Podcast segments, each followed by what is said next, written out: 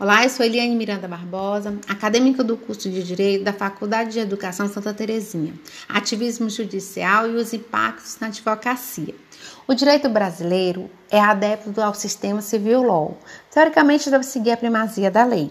Contudo, os precedentes judiciais vêm ganhando força ao longo dos últimos anos e o conteúdo das decisões se mostra cada vez mais expansivas, com notória ingerência nas funções go governamentais. Nesse contexto, o ativismo judicial realiza seus direitos aos cidadãos individualmente, em diversas áreas. No entanto, admite-se que os direitos individuais concretizados influenciam no, no desenvolvimento integral do país ou pode prejudicá-lo pregado por alguns doutrinadores e julgadores brasileiros, como interpretação concebida pela tradição como law. Na atualidade, percebe-se que vem sido aplicado na tradição civil law como base para justificar as desconsiderações à legislação infraconstitucional e à Carta Magna.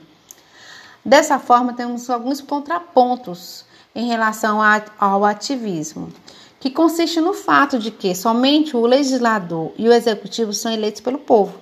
Assim, apenas os membros do legislativo estariam autorizados pelos cidadãos a elaborar leis que atendam seus apelos e reclames.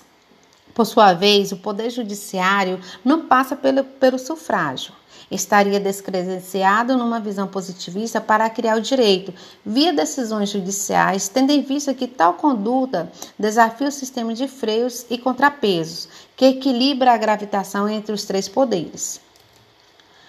O temor por parte de alguns estudiosos do tema é, é, estabelecido de uma ditadura do judiciário, de forma que o ativismo judicial poderia se revelar como um fator prejudicial à existência independente e harmônica entre os três poderes, considerando, considerando as inferências do judiciário na, na gestão pública e no poder constituinte.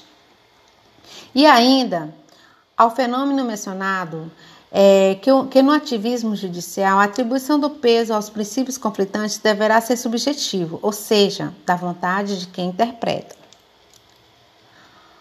O ativismo amplia uma visão mais. É, é, um, amplia uma visão e, e a dos limites do processo e consolida, de certa forma, o Poder Judiciário como órgão originário das políticas públicas e também fonte de normas jurídicas indispensável.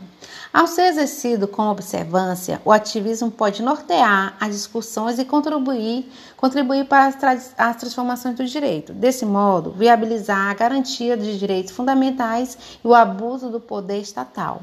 Essas são as minhas considerações. Obrigada.